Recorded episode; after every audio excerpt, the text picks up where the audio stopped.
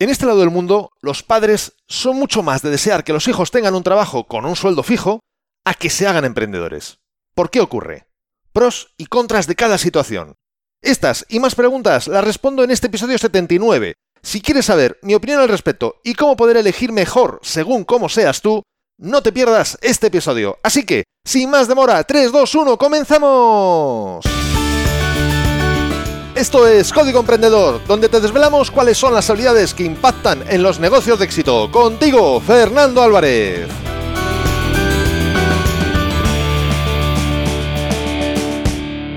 Aquí estamos, un episodio más, una semana más, siempre desde la trinchera, desde donde los emprendedores producen resultados, desde donde tiene lugar la acción.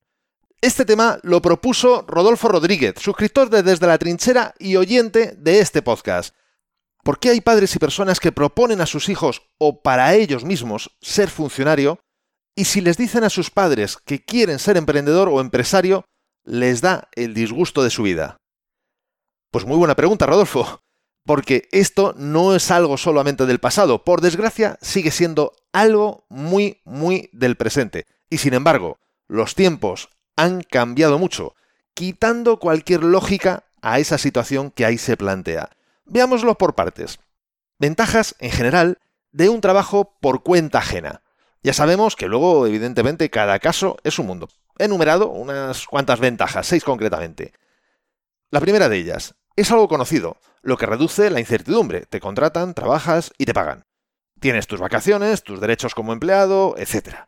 Segunda, si no te gusta una empresa, pues te vas a otra. Ya está. Tercera, no tienes que invertir nada. Desde el primer día estás cobrando. Y si son ellos los que te despiden, te tienen que indemnizar. Además, la cuarta es que el material necesario para desarrollar tu trabajo lo pone la empresa, lo proporcionan ellos. La quinta, además, si la empresa es el Estado, el gobierno, digamos, el empleo es, digamos, entre comillas, de por vida. Solo que aquí sí que has tenido que invertir eh, tiempo en estudiar y aprobar una oposición. Esto por lo menos, más o menos, es así en España, con sus matices, pero más o menos es así aquí. Y por último, la sexta, trabajar tus 40 horas a la semana y poco más. Bien, esto, como todo, pues también tiene sus desventajas. También he puesto seis. La primera de ellas, lo que ganas. Por mucha negociación que hagas, lo decide otro. Tu valía no es determinante de cara a tu sueldo. Segundo, eso de empleo para toda la vida mm, es cosa de otro siglo. Hoy día la movilidad es muy grande y los despidos están al orden del día. La tercera, jubilarte, trabajando por cuenta ajena, cada vez es mucho más difícil. A partir de cierta edad, las empresas no solo no suelen contratar, sino que además suelen despedir y bastante. Y encima, la esperanza de vida es cada vez mayor. Por suerte por un lado y bueno, por otro lado pues, lo complica. Cuarta, eso de si no me gusta, me voy a otra empresa, mm, cada vez es más complicado, las cosas como son. Según los perfiles, incluso podría ser imposible. No olvidemos el nivel de automatización que se está llegando en muchos sectores en este momento, y esto solo acaba de empezar. Quinta, lo de las 40 horas a la semana, bueno, también es algo relativo según el sector. En muchos casos jamás las cobrarás de ninguna de las maneras, las extras, digo, me refiero a las horas extras. Y última desventaja, de las que he enumerado, la sexta, da sensación de estabilidad y seguridad. Pero no es cierto. En verdad dependes de la decisión de una persona y puede despedirte en cualquier momento. Ahora vamos con un trabajo por cuenta propia, em, ya sea emprendiendo o ya teniendo una empresa, bueno, pues de un poco más grande, de más tamaño. Comencemos en este caso por las desventajas. La primera, te vas a hartar de trabajar. vas a hacer más horas de las que imaginas. Imagines las que imagines. Segunda, la incertidumbre será parte de tu vida, como lo es el respirar. Nunca sabrás qué puede suceder mañana.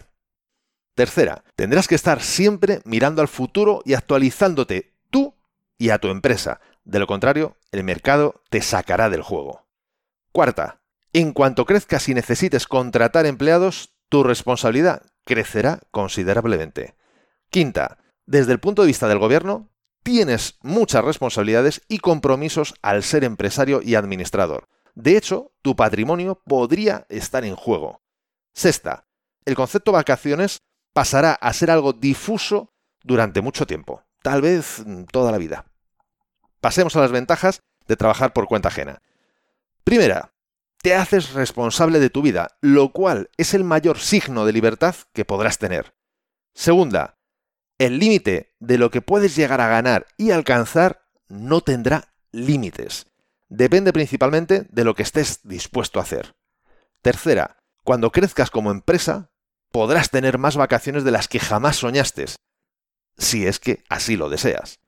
Cuarta, como decía una cita anónima, el emprendedor es el que es capaz de vivir y trabajar como nadie está dispuesto durante un tiempo para después poder vivir como todos sueñan, pero no pueden.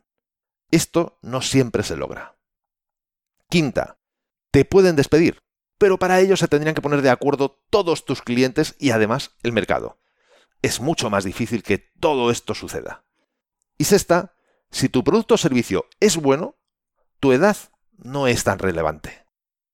Por supuesto que hay muchísimas más ventajas y desventajas en ambos casos, y que, por supuesto, habrá excepciones que confirmen cualquier regla, pero al menos más o menos nos da una idea general en, los dos casos, de las dos situaciones.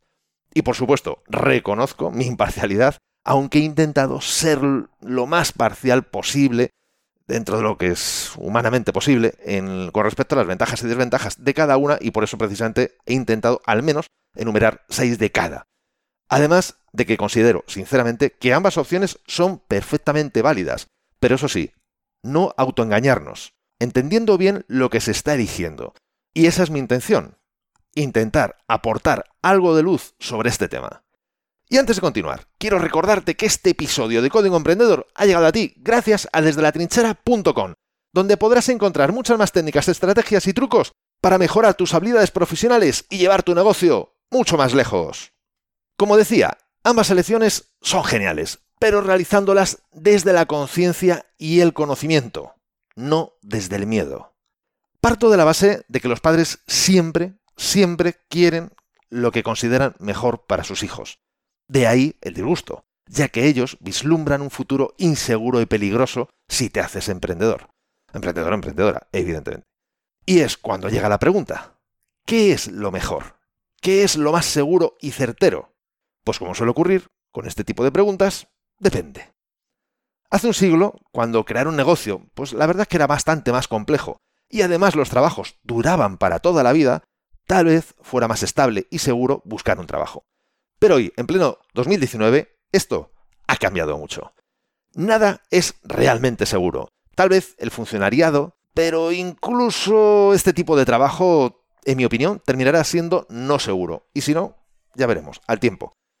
Desde mi punto de vista, lo único que es más seguro, a excepción, como digo, del funcionariado de forma puntual, según mi opinión, que eso daría para, no para un episodio, daría para un, un podcast entero, es que cada uno tome responsabilidad de su vida y trabajo y se autoconsidere a sí mismo una empresa.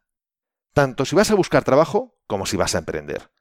En caso de emprender, entiendo que es fácil de comprender. Y en caso de ir a buscar trabajo, la verdad es que no es muy distinto. Tú serás tu propio departamento de marketing, donde tendrás que prospectar el mercado, generar tu publicidad, aunque hay quien lo llama currículum.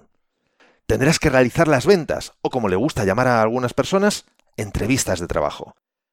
Atender adecuadamente a los clientes y proveedores, es decir, a tus distintos posibles jefes y compañeros, así como a otras personas o entidades que te proporcionarán la materia prima con la que vas a trabajar.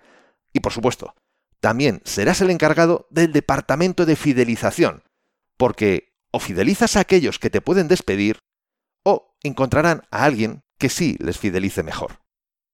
En pocas palabras, para mí, la respuesta más segura, la que ofrece más tranquilidad, la que considero mejor, es que seas un emprendedor. Ya sea que decidas trabajar por tu cuenta o por cuenta ajena. Y te puedes preguntar, pero vamos a ver, Fernando, me está diciendo que sea un emprendedor. ¿Cómo que por cuenta ajena? Sí, porque siempre lo he defendido. Este podcast Código Emprendedor no va dirigido a quienes tienen una empresa, sino a quienes se sientan emprendedores en el formato laboral o legal que sea. El emprendimiento es una actitud, más que una actividad laboral. Y si logras que tus hijos, que tú mismo tengas ese espíritu, el futuro siempre te ofrecerá muchísimas más posibilidades que a los que no lo tengan. ¿Por qué? Muy sencillo. Tú estarás agazapado esperando ver esas oportunidades, mientras que los que no tienen esa actitud suelen relajarse y esperan a que los demás les digan qué es lo que toca hacer. En verdad, el futuro ofrece a todos las mismas oportunidades, las mismas posibilidades, pero hay que estar preparado para verlas y aprovecharlas. Esa es la verdadera actitud emprendedora. Y no puedes tener aversión al riesgo, porque desde que naciste, todo en la vida, hasta el final de tus días, es riesgo. No puedes dejar de experimentar y probar cosas nuevas, porque el mundo está en constante cambio, y si no te adaptas o innovas a cualquier nivel, te quedarás atrás. Por supuesto que la creatividad y la innovación se pueden definir como procesos, y también como un estilo de vida. Antes de continuar, quiero recordarte que tienes disponible mi book gratuito Multiplica por 100, donde te he recopilado más de 100 acciones que puedes realizar para multiplicar tus resultados, ya que son la consecuencia de estudiar a personas de éxitos y de haberlas puesto en práctica yo mismo. Puedes bajártelo totalmente gratis en desde la trinchera.com barra x100. Te dejo el link en las notas de este episodio y además te explico un sencillo método para aplicarlas de forma que ya notes mejoras en tus resultados, incluso habiendo aplicado solo unas pocas de estas acciones que te indico. En muchas ocasiones tomamos decisiones e incluso hacemos recomendaciones por miedo a un posible resultado negativo. Y la verdad, no creo que hoy día nadie pueda asegurar un resultado positivo con ninguna decisión, o al menos es muy, pero que muy difícil. En este sentido, entiende cuando te dan un consejo, si se hace desde la objetividad y el conocimiento o si se hace desde el miedo. E igualmente, cuando tú tomas una decisión, ¿desde dónde lo haces? No permitas que los miedos dirijan tu vida. Están ahí para alertarte, para que sorpeses opciones, no para elegirlas. De verdad que creo que ambas opciones son positivas. Claramente yo he elegido la de emprender, porque considero que es la que más libertad me ofrece. Ahora bien, trabajar por cuenta ajena, si lo haces desde la perspectiva que te he explicado antes, y tomando toda la responsabilidad de tu futuro profesional, me parece también una fantástica opción. De hecho, esta es la perspectiva desde la que trabajo en coaching los cambios de carrera, facilitando que sea el profesional quien tome las riendas de su futuro y no la empresa para la que está trabajando o para la que pudiera llegar a trabajar. Pues esta es mi respuesta a la pregunta de Rodolfo. Y si quieres que profundice más en cualquiera de estos puntos, por favor, indícamelo dejando un comentario en iBox, eh, Spreaker, eh, mandándome un email o a través del link que te dejo en las notas de este episodio. Será un placer poder profundizar buscando siempre, por supuesto, aportarte valor. Entre tanto, que me escribes y me, me vas comentando, quiero hablarte del próximo episodio de Código Emprendedor. Daré mi respuesta a la pregunta, ¿debes controlar el horario de tus empleados? Estoy seguro de que entre todos los oyentes de Código Emprendedor habrá quien considere que sí y quien considere que no. ¿Tú de cuál eres? Yo tengo clarísimo cuál es para mí la respuesta correcta, basándome en mi experiencia como empresario por más de 23 años. ¿Quieres saber la respuesta y por qué esa y no otra? Te cuento todos los detalles en el próximo episodio, así que no te lo pierdas. Y la mejor forma de no perdértelo, ya lo sabes, es suscribiéndote a este podcast desde tu aplicación de podcast preferida. Y hoy te traigo dos frases célebres. La primera nos la dejó Larry Page, cofundador de Google, que nos dijo, siempre da más de lo que esperan de ti. Y la segunda es de George Bernard Shaw, que nos dijo, algunos ven las cosas como son y se preguntan por qué. Yo veo las cosas como nunca han sido y me pregunto, ¿por qué no? ¿Te ha gustado este episodio? Si es así, compártelo en tus redes sociales. Estarás ayudando a otras personas a liderar su propia vida y, por supuesto, me estarás ayudando a llegar a muchas más personas. Porque juntos podemos hacerlo, juntos podemos lograr un cambio realmente grande, juntos podemos marcar la diferencia. Y si quieres dejarme un comentario o una valoración en Apple Podcasts, iVoox, Spreaker o en cualquier otra plataforma desde la que me estés escuchando, te estaré muy, muy agradecido. Es otra forma de hacerme saber que estás ahí y que quieres que siga aportándote valor. Y ya lo sabes, el mejor momento para ponerte en acción fue ayer. El segundo mejor momento es ahora. Y esto ha sido todo por hoy. Nos escuchamos en el próximo episodio, donde aprenderemos más sobre las habilidades que impactan en tu negocio. Y acuérdate de disfrutar, a no ser que tengas otros planes. ¡Hasta pronto!